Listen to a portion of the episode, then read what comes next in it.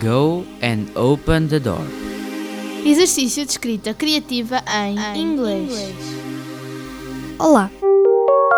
O trabalho que se segue resulta da colaboração da Rádio Inês de Castro e os alunos de inglês do nono ano da professora Teresa Paula Martins do agrupamento de escolas Coimbra Oeste.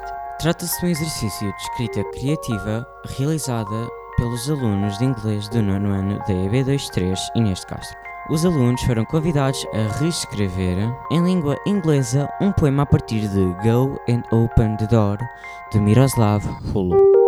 De seguida decoraram as portas de Halloween com os poemas e gravaram este podcast.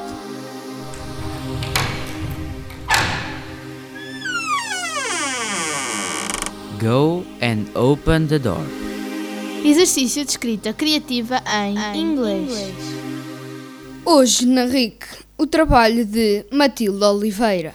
Door. Go and open the door. Maybe there is a dog or a cat. Go and open the door.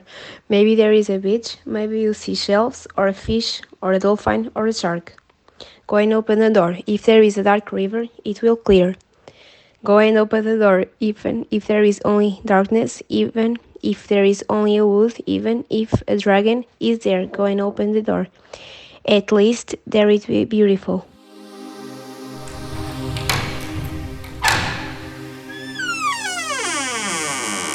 Go and open the door. Exercício de escrita criativa em, inglês.